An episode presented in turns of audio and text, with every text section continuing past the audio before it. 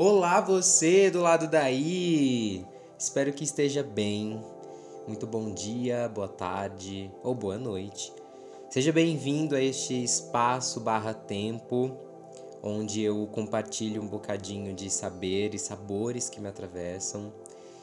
E apenas para te situar, o antigo podcast Jornada Sementes agora se torna Pode Soltar um espaço ainda assim de reflexão, de compartilhamento mesmo.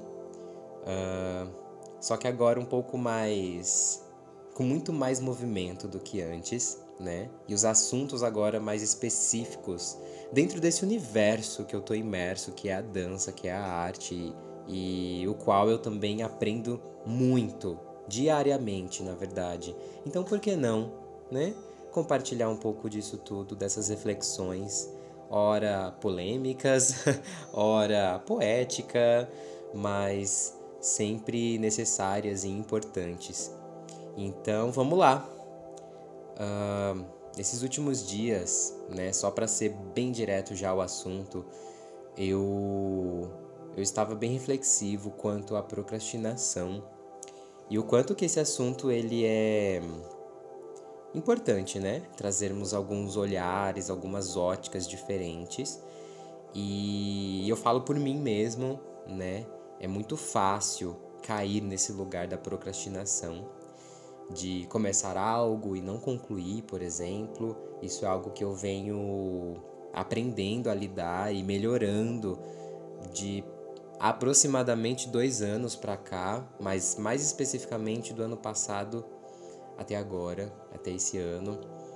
E, e uma reflexão que eu tive, assim, que ficou muito nítido para mim é que para a gente se desvencilhar um pouco né, desse mau hábito, é, é muito melhor que a gente tenha a, a clareza, né, a compreensão de que é muito melhor fazer com o tempo que a gente tem disponível, né, hoje, do que deixar de fazer por achar que não tem tempo suficiente.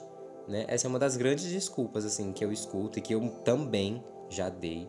Ai, não tenho tempo, mas será? Né? E isso significa o que na prática, né? Começa com pouco, começa com uma página, ao invés de querer ler um livro todo, sabe? Começa arrumando uma gaveta e não guarda-roupa inteiro, ou ao invés de meditar 30 minutos, Experimenta então meditar dois minutos cinco vezes, sabe?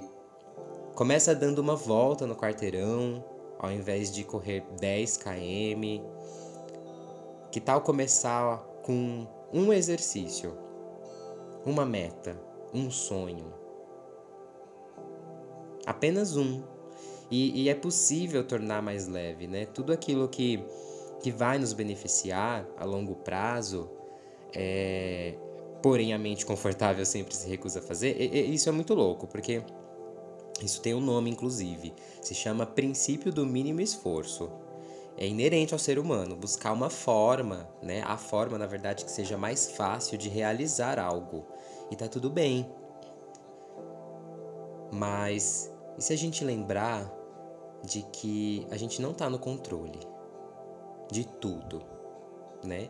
E, e aqui eu abro aspas agora bem grande para para é, é, frisar mesmo que controle, no caso eu quero dizer domínio e disciplina sobre si mesmo, né? Não significa controlar o que acontece ou não na sua vida, mas significa desenvolver uma sabedoria mesmo para assumir responsabilidade, né? Diante as situações que vão emergindo na vida, reagindo menos e agindo mais. Só que essa ação, ela deve ser coerente com seus objetivos, né? Muitos falam, não fazem, e ou, outras pessoas pensam e não falam, algumas outras pensam e não fazem. E esses são alguns exemplos de comportamentos né, em dissonância, que são é, é, incongruentes, como, como a gente chama. Então, aqu aquela pessoa que está verdadeiramente alinhada com a sua verdade, com o seu ser, né, com a sua essência, ela naturalmente pensa, sente, analisa, portanto, pondera, planeja antes de agir e não o contrário. E existe uma, uma equação que funciona da seguinte forma: é, uma crença, que é um pensamento, né?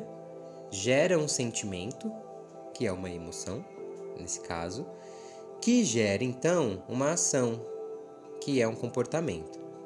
Então a gente está falando aqui de pensamento, emoção, comportamento. E não sei, eu vou trazer um exemplo agora. É, vou contar uma história de uma pessoa muito próxima que conseguiu mudar essa equação. Essa pessoa sou eu.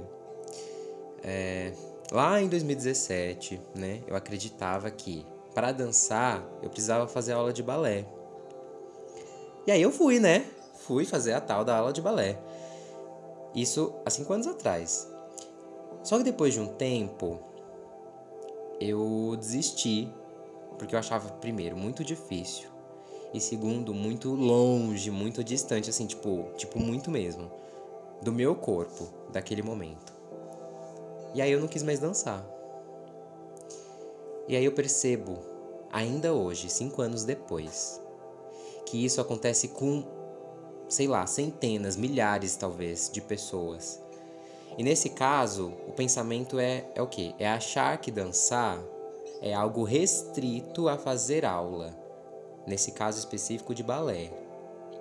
Isso é uma crença, né? É uma convenção, inclusive, coletiva. O sentimento nesse caso, nesse exemplo, é o que? De frustração. Na verdade, não é o único, né?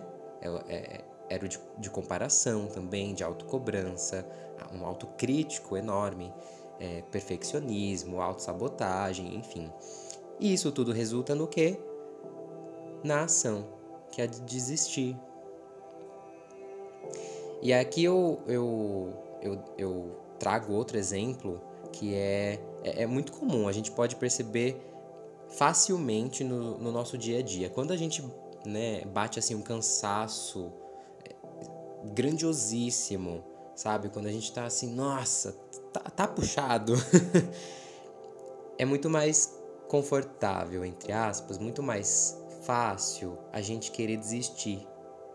Ao invés de a gente parar e pensar, poxa, eu não preciso desistir, eu preciso descansar.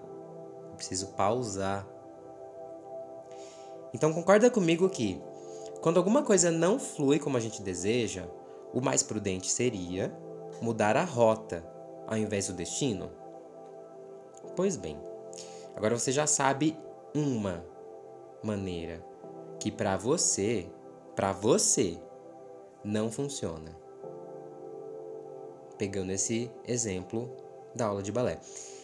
Então, seguindo nessa linha de raciocínio, como seria possível mudar essa rota então? Né? Vamos lá. Primeiro, a dança não é sobre técnica. Começa por aí. Você tem um corpo? Ok, então você dança. Simples assim, né? Tudo dança ao nosso entorno, né? Os planetas dançam, as moléculas loucamente dentro do nosso corpo, do nosso organismo, estão dançando nesse momento, né? As árvores, as ondas do mar. Então, assim, é só a gente parar e perceber um pouquinho.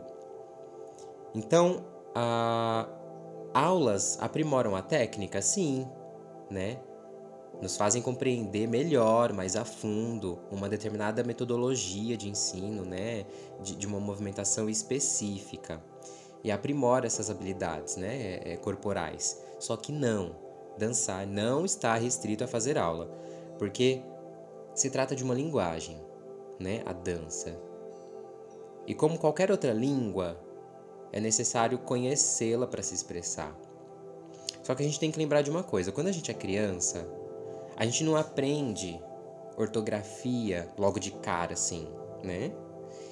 Mas sim reconhece as vogais. Primeiro a gente aprende, né? Cada uma delas, depois as letras, o alfabeto de um modo geral para então a gente formar as sílabazinhas, depois as palavras. Então, só só só depois que a gente vai associando cada palavrinha à sua respectiva imagem, né? A gente vai atribuindo esses significados, vai dando sentido e, e fazendo essas ligações. com o que está ao nosso entorno. Então, assim também acontece com a dança. Então, esse é o primeiro ponto. Segundo ponto é entender de onde vem essa emoção. Qual foi o gatilho, em, em termos assim bem, bem literais. É, entender de onde vem essa frustração, por exemplo. Ela vem da didática do professor ou da professora? Ela vem da modalidade da dança, né, ou dessa cultura a qual ela está inserida, que você não ressoou de uma forma legal, não teve uma afinidade, enfim. E acima de tudo entender que é algo novo, né? A gente lembrar que ah, tudo que é diferente, que é externo ao nosso corpo, que chega, vai rolar um estranhamento, né? De primeiro momento. Uma dança criada, pensa comigo, por outra pessoa, com outra bagagem, com outro corpo, outro mundo, outra realidade de vida, em outro contexto histórico, enfim, né? O nosso corpo ele leva tempo para reproduzir o movimento de uma outra pessoa. Por mais incrível que seja a nossa capacidade de se adaptar. Só que se a gente olhar por outra lente ainda, existe uma outra dança. Existe uma dança que é ainda mais genuína, que é ainda mais uh, sincera e verdadeira, que é aquela que nasce do seu interior. E isso não anula as outras que existem. Todas se complementam, todas são fabulosas, do seu jeitinho de ser. Eu costumo dizer que o nosso corpo ele é como um mapa e aí a gente vai, vai desvendando esse mapa e ele vai revelando então assim lindos e preciosos tesouros. Se a gente para para pensar que a dança é uma linguagem, então existem muitas línguas distintas, né? E dentre as línguas, muitos dialetos, gírias, é, uma norma culta. Então, se eu quero me comunicar bem mesmo, né? Eu quero dominar, eu quero ser referência. Aí sim, então, eu estudo, vivencio, treino, vou a fundo nessa língua. Eu faço curso de oratória e por aí vai. Mas se eu quero apenas me comunicar, eu preciso disso tudo? Eu preciso de quê? Né? Só falar, me expressar. E isso é a dança. De uma forma assim, bem resumida. e de veras metafórica. Dançar nunca deveria ser atrelado exclusivamente a uma partitura de movimentos que vem de outra pessoa para então eu entender isso no meu corpo e simplesmente reproduzir, quase que como um Ctrl C, Ctrl V.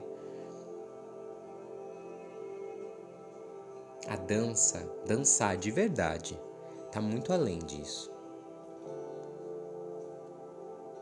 Talvez um seu balancinho de um lado para o outro, seu bater o pé quando escuta uma música que gosta, ou a cabeça, já seja um impulso necessário para você simplesmente se deixar levar e guiar e deixar o seu corpo simplesmente dançar.